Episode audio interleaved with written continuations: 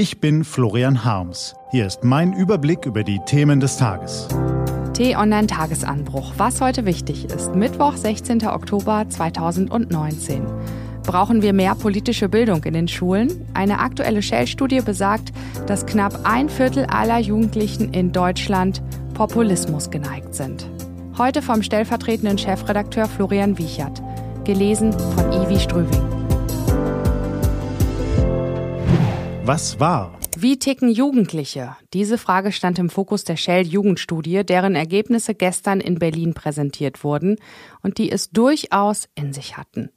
Eine repräsentativ zusammengesetzte Stichprobe von 2572 Jugendlichen im Alter von 12 bis 25 Jahren ergab unter anderem, 24 Prozent der Jugendlichen sind Populismus geneigt und weitere 9 Prozent als Nationalpopulisten zu bezeichnen.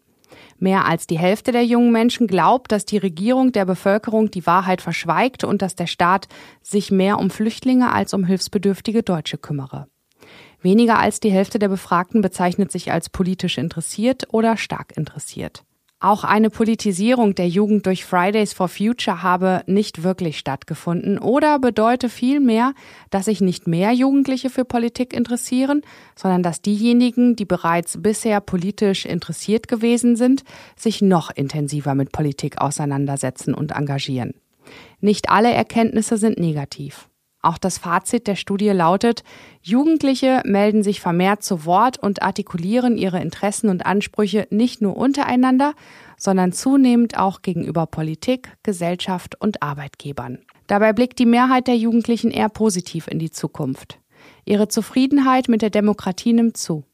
Die EU wird überwiegend positiv wahrgenommen. Jugendliche sind mehrheitlich tolerant und gesellschaftlich liberal. Am meisten Angst macht Jugendlichen die Umweltzerstörung. Falls Sie sich fragen, was die Studie mit dem Mineralölkonzern Shell zu tun hat, der gibt sie alle drei bis fünf Jahre in Auftrag, um gesellschaftliche Verantwortung zu übernehmen. Doch aufgrund der oben genannten Punkte kam Jugendministerin Franziska Giffey zu dem Urteil, wir brauchen mehr politische Bildung in den Schulen. Ein Fragezeichen hinter politischer, gesellschaftlicher und geschichtlicher Bildung? Es ist keine Woche her, dass die in einem ganz anderen Zusammenhang Thema war. Nach dem Attentat von Halle sagte der Vizepräsident des Zentralrats der Juden Abraham Lehrer dem Kölner Stadtanzeiger, alle Bildungskonzepte, die wir seit 1945 entwickelt und praktiziert haben, müssen auf den Prüfstand. War das richtig? Warum hat es nicht zum gewünschten Erfolg geführt? Was müssen wir ändern?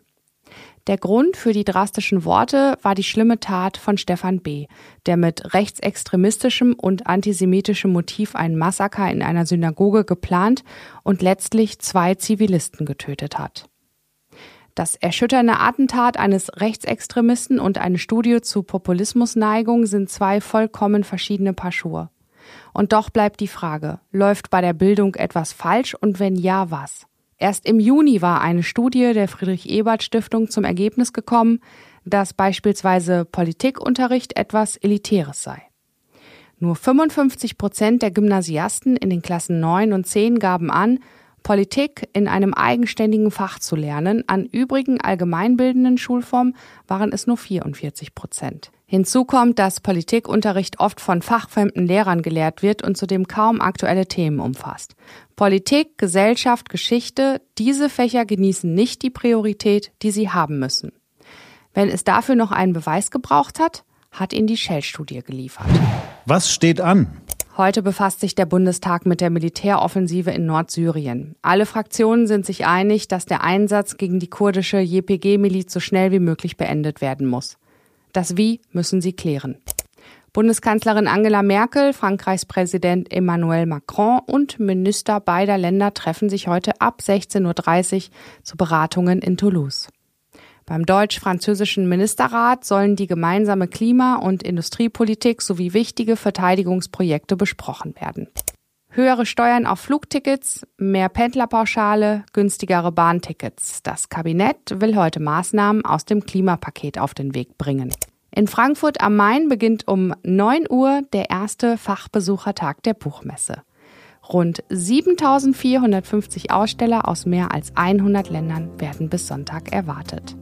Das war der T-Online-Tagesanbruch vom 16. Oktober 2019. Produziert vom Online-Radio- und Podcast-Anbieter Detektor FM. Wenn Sie uns bei Apple Podcast hören, lassen Sie uns gerne eine Bewertung da. Vielen Dank. Ich wünsche Ihnen einen frohen Tag. Ihr Florian Harms.